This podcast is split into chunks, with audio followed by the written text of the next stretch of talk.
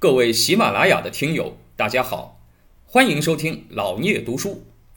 即将播放的是我的语文课系列。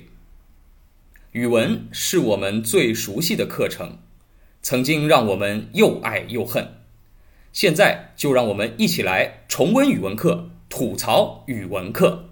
魏晋时期的散文呢，出现了一些新的气息，开始突破先秦两汉时候啊，叫经世致用的樊篱。就先秦两汉的时候，没有觉得我写文章是一种艺术行为。艺术创作行为，我写文章是为了什么？为了有用啊！先秦诸子写散文不是为了写的美，而是为了什么？说道理。两汉时期写史传呢，我是为了记历史，我也不是为了写写小说，对吧？哎，所以呢，他还是有他自己的啊这个经世致用的目的。但是呢，到了魏晋时期呢，文学家开始啊有一种为文学而文学的倾向了。就我写篇文章，我就是为了写得好。为了体现我的文采比你哎丰满，比你卓越，哎，并不一定说我这个文章一定要有什么用，啊，我这个文章不一定是哎拿来当奏书啊或者什么的，哎，所以呢，它有向着这种抒情的啊浓郁的这个方向，哎来发展，跟诗歌一样，哎，这个开始啊重抒情，重文采，哎，那么到了南北朝时期呢，这个散文的创作开始沿着。哎，南朝和北朝两条路来走。我们先看魏晋时期，这个汉末建安时期啊，哎，我们上次讲诗歌也讲过，哎，这些人曹氏三父子和建安七子，对吧？哎，这些人，特别是三曹，哎，就是曹操、曹丕、曹植三父子。这个我们上次讲诗歌，哎，都讲过他们了。所以呢，我们只简单的来阐述一下他们的啊这个作品。那么曹操的代表作，哎，比如说《让县自明本制令》《求贤令》《举贤勿居品行令》，哎，这个里面呢，哎，写的是什么呢？哎，我们《三国演义》看过，曹操提出了一个观念，叫做唯才是举，就什么呢？哎，一个人啊，以前汉朝的时候考察一个人才，说你要是孝子、孝廉、茂才，对吧？哎，才让你做官。曹操说什么？哎，不要去看什么道德不道德了。别看了，我们就看他有没有能力，有没有才能。有才能就让他做官，唯才是举。哎，你说这个是好是坏呢？当然，后来因为我们说历史上说曹操是个篡位的奸臣，所以呢说曹操这种叫做功利主义，那不好。哎，但实际上呢，我们刚才讲过，两汉时期那个察举制搞到后来变成什么？官官相护，变成什么？哎，有的人去表演做孝子，你说这就真的好吗？以德行去考察人才，考察出来的是人才吗？也未必吧。哎，所以曹操的这种叫举贤勿拘品行令，就是啊，你举用贤人，不要去看他的这个品行。这个品行我也知道你是假的，所以我就干脆不看。哎，所以你要历史的去看这个问题，不是说曹操就不重视人的道德，而是呢，那个时代用道德来考核人才，这个考核的标准本身很有水分。我现在呢，把这个水分挤掉，啊，它是这个目的，哎，那么，所以呢，表达曹操一种叫只写真情实意，绝不避讳顾忌。那曹操这个人本来就是一个比较啊比较自我的一个大人物，对吧？我想要做什么就一定要做到，我不考虑别人的感受。那当然，他是一个实际上的统治者，一个英雄。所以呢，他写文章啊，你别说写文章了，他就做事。也不考虑别人感受，我就挟天子以令诸侯了，我也不管你怎么地。那写文章，我当然不考虑你们怎么评价我。哎，那么，所以呢，行文自由随便，有话则长，无话则短。哎，有这种领袖气质。曹丕、曹植两兄弟的文章呢，哎，也有情真意切。哎，这个开始注重文笔。哎，特别是什么，曹植。啊，曹植写的文章啊，包括他的诗歌、他的汉赋啊，这个《洛神赋》也好啊，啊这些啊《铜雀台赋》也好啊，那当然写的都很美。哎，他是一个这种啊文艺青年的祖先，可以说这两兄弟都有文艺青年的素啊这个素质啊。那么开始使得哎这个两汉的散文开始向着美学方面在发展。那么到了哎后来这个正史时期啊，也就是三国啊，这个正史时期呢，开始流行玄学啊。我上次讲过，哎，这个知识分子啊，议论朝政没啥好议论的，朝政越来越差，哎，而且议论了还有风险，那怎么办呢？我就不妄议了，对吧？不妄议啊，这个朝政了，我呢聊聊哲学，聊聊玄学问题，啊，这不得罪人啊，这个，然后呢就开始有大量谈玄的辩论文，啊，辩论哲学问题，哎，跟这个实际生活关系不大，哎，那么。这个时候呢，哎，文章的风格为之一变，哎，那么但是呢，在文学史上，还是有一些人忍不住，还是会去关注一点国际民生，啊，来抒情写意，就是写这个咏怀诗的阮籍啊，哎，咱们又看到他了啊，阮籍哎，写了什么《大人先生传》啊，嵇康写的《与山巨源绝交书》啊，这都是历史上文学史上的名篇啊。大人先生传当中，阮籍叫应变顺和，天地为家。哎，他写的这些东西啊，哎，以大人先生自况，哎，来代表自己，表达对这个朝代更替的漠然和对所谓明教之士的讥讽。哎，就那个时候，阮籍，我上次讲过，他们竹林七贤是很痛苦的。就为什么他们要放荡自己，天天啊喝酒啊、聊天啊、服药啊、穿奇装异服啊？不是说他们内心就没有道德观念，像当时的那些人啊，这个这个骂他们的那样。实际上，他们是不愿意跟那些所谓的明教之士同流合污。你想，当时的朝廷上那些人啊，这个大家朝堂上还在谈什么忠孝，哎，这不笑话吗？哎，你说你去跟曹丕谈什么叫忠？哎，你跟曹丕谈什么叫忠啊？一个篡位的人。让这个汉朝皇帝让自己的皇帝把位子让给他的人，你去跟他谈忠，你去跟这个哎司马家司马昭之心，路人皆知。你跟司马昭去谈谈什么叫忠，什么叫孝，这不笑话吗？哎，这个你说正直的知识分子实在是很难秉劳不孝这个事情啊。哎，你看当时那些马屁精啊，那那些靠拢权势的那些知识分子多么的丑陋，大家肚里谁不知道？哎，你说那个鼓吹劝进这个曹丕去篡位的那些大臣，难道都没有读过儒家的书吗？都不知道什么叫忠，什么叫孝，什么叫礼义廉耻吗？当然都知道喽。哎，但是为了自己的一己之私，对吧？哎，拥戴他去篡位，啊，然后还把篡位写得如此的美好，写成了禅让。哎，那你说你还跟他们混成一伙儿？哎，你也去跟他们一样去讲什么明教忠孝？哎。所以，竹林七贤阮籍、嵇康他们这些人，干脆怎么样？你们谈忠孝，我什么也不谈了，啊，我连正常人日子我都不过了，我就要跟你们不一样，要叛逆。这种叛逆实际上内心是很痛苦的。他们不是没有道德观，他们是内心的道德观格外之强烈，啊，格外的希望什么？这个社会不应当是这样子的，哎，那么这是当时啊，竹林七贤。然后呢，到了东晋的时候，哎，东晋，啊，再往下，哎，西晋、东晋，这个散文变得怎么样了呢？哎，变得繁如绮丽，啊，就繁文缛节的东西多，哎，这个大家开始啊追求优美的文笔，干脆啊，反正朝政一塌糊涂，大家也不谈什么政论了，啊，这个能够去跟权势混在一起的人，都是没啥节操的人，有节操的人呢，都远离这个。腐烂的朝廷，大家谈点别的吧，干脆就亮亮自己的文笔吧。哎，那么当然这里面呢也有一些情感诚挚、文采斐然的作品，比如说李密的《陈情表》，啊，这个潘岳的一些文章，陆机的《吊魏武帝文》啊，这些文章。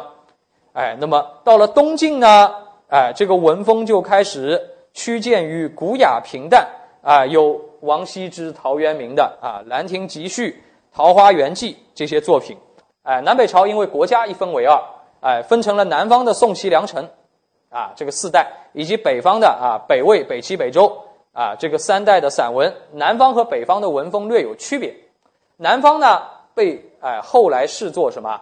叫做文风卑弱，啊，越来越弱，哎，就是什么呢？啊，我们说啊，这个文章里的这种英雄气。啊，男子气概越来越少，跟当时的社会生活是有关系的。啊，当时的贵族啊，因为你看后来这个世家大族把控朝朝政，啊，这个普通人呢也没有上升通道。哎，这个世家大族把控了以后呢，你说抱在手里的娃娃，只要投胎好，家里就有爵位、有官做，所以他也不用努努力啊。这个统治阶层呢，只知道享受，而且这个享受呢，就越来越堕落，越来越奢靡啊，就是比谁家有钱，使得呢，哎，这个人身上的这个哎个人奋斗的这种英雄气概越来越少啊，这个文章也越来越柔靡。啊，讲究啊，有的甚至于你看啊，当时这个啊，后来开始写什么呢？哎，写这种内容亲密的文章啊，要写骈四俪六，骈文。哎，骈文是什么？就是这个时候出来的一个文体啊。啊，我们看看这个，哎，后面也会讲到，骈文是一种工整格式的散文。散文呢，原来我把道理说清楚就行了，我押不押韵没关系，对吧？我讲过啊，字句长短没关系，以说道理为主。到这个时候呢，骈文我不说道理，我这篇文章什么道理也不讲，我就是美啊，就是很美啊。然后呢，哎，还有这个是这个哎，男性啊，这个模仿女性的口吻啊来写写文章啊。我们现在这个这个说句不好听的话，叫这个比较娘炮的文章，对吧？哎，所以哎，这个是当时生活的一种特点啊，就是这种哎柔靡的气质越来越重。这个当然了，是一种国势衰微的现象。后来南朝也毫不意外的被北方的北朝给彻底灭掉了啊，这是它的必然的命运啊。北朝呢有点不一样，北朝呢因为它是少数民族做统治者的地方，少数民族呢吸收了汉朝呃汉族的文化以后有点汉化了，所以呢他也尊崇儒家思想，哎，但是呢他不喜欢南方的这种柔靡的东西。啊，这种东西对于少数民族的统治来说没有用。少数民族比较现实啊，他好不容易管了这个花花世界，对吧？哎，我们这个中原地带了，他希望什么呢？哎，希望用到儒家的一些经世致用的学问啊，要有用。哎，那么讲究经世致用的文学。所以呢，你看，哎，这个时候北朝的散文，比如说《水水啊水经注》，《水经注》是什么？哎，很实用的东西啊，是讲这个地理学的啊，天下的河流。啊，这样一方面的知识啊，郦道元写的，哎，这也是哎，但是他写的也很好，文笔很好，对于这个天下的水流景象有很真切的啊这个描绘。那么还有呢，哎，叫《洛阳伽蓝记》。《洛阳伽蓝记》呢，讲的是什么呢？哎，是历史笔记，就是讲这个洛阳的寺庙，因为当时普遍全国信佛教的多，对吧？哎，那么通过写洛阳的寺庙。来记录啊，整个当时北朝的民间生活啊，讲了很多人物啊、交通啊、哎传说故事啊，哎，这个都是比较实用性的东西，叙事性强啊。那么最后呢，我们来看看南北朝的骈文啊，骈文我讲了四六文，最讲究两两对偶，哎，像什么呢？呃，最简单的骈文就是咱们写对联啊，写对联。你去看那个电影，周星驰的《唐伯虎点秋香》里面啊，中间有一段唐伯虎跟对方在斗智，对吧？就对方出一上联，他马上出一下联，对吧？哎，这个就是最简单的骈文，就是上一句和下一句当中什么字数要一样，哎，还要押韵，还要什么平仄要对仗，还有呢，每一个字跟上一句的对应的字的词性啊，要有啊它的它的对偶啊，要成对出现。啊，那么当然了，你把它写成一篇文章就不是对对联了，那难多了。一篇文章当中，绝大多数的字句都怎么样？都是这样对偶的，就是整个就是一个对联大全集，对联集合。哎，但是你说我写一篇文章，我好好的把意思讲清楚就行了，我干嘛非要写成这样呢？哎，当时就流行，哎，就是说什么？说这个当时的文士阶层啊，就把炫技当成自己最根本的目的。啊，就是文学已经发展到一种炫技的成分了。其实很多艺术啊，发展到后来都会有这么一个迷茫的阶段，但是呢，也会克服掉它。啊，这个就像黑格尔讲的“否定之否定”，就是一开始呢，哎，大家很朴素啊，然后呢，想要以最简单的方式来表达自己内心的想法。绘画也这样，音乐也这样，一开始很朴素，但是慢慢的呢，因为会的人多了，你只用朴素的方式去表达呢。哎，显得好像格调不高啊！有的人技术比你好，文笔比你好，同样的意思他能讲得很漂亮，哎，那么大大家就去开始追求更好的文笔才能被人所记住，对吧？才能成名。那么慢慢的呢，大家就进入这个魔障里面了啊，就是有的人啊，你比如说你像曹植啊这种少年天才，他是可以啊，我又能把意思说清楚，又能文笔很好。但是天才是可遇不可求的，对于普通人来说，什么？你要么能把意思说清楚，要么能写的文笔好，两者得兼有点难啊。这个，但是呢，没办法，大家掉到啊，大家掉到这个牛角尖里去了，钻牛角尖，开始钻形式啊。你看这个骈文里面，后来有什么范晔的、鲍照的、颜延之的，哎，咱们不能说骈文都是无病呻吟，都是不好。哎，我们说这个什么？哎，我们说这些骈文里啊，鲍照的、范晔的，包括萧纲、萧绎的，哎，不是说不好，文学价值是有，蛮优美的，而且它也有贡献。啊，客观的讲，对于后来的啊，我们辉煌灿烂的唐诗，是有很大贡献。你想诗写得好，一开头练什么？咱们古代为什么很多小朋友啊，这个小孩子要你练什么？对对子，对对联。哎，你想诗不就是从这个简单的对联开始培养的吗？你对联都写不好的人，怎么能写诗歌呢？哎，所以这个在哎这个魏晋南北朝的时候啊，骈文的这种技能的训练啊，确实对于后来这个诗歌的发展大有好处。但是问题是呢，大家光练技术，忽略了啊这个内容，忽略了文哎这个文学的精神，这个呢路走的太偏了。哎，就是说你偶尔几个人去练练。这是有贡献的，但是人人都去干这个呢，有点过了，哎，那么所以呢，骈文，哎，不乏审美价值，哎，当时的知名文人人人都写骈文，因为没办法，社会流啊，这个流行这玩意儿，对吧？你不写，人家觉得你啊，这个文学功底不够，哎，但是呢，哎，这个骈文啊，它确实也存在问题，这个问题呢，就是什么？哎，就雕文锦入，极为华美，太重视华美，哎，以至于炫技过分，用力过猛，遗忘了文学的本意，文学的出出发点，哎，这也是呃骈文当中的一大问题，哎，所以呢，后来啊，我们在这个散文史的发展当中啊，又有所匡正，啊，这个当然了，后来的啊这个散文的发展啊，就要进入到一个新的。阶段了啊！感谢您的聆听。如果您有任何问题想与主播交流，请在评论区留言。欢迎订阅本专辑，期待下集再见。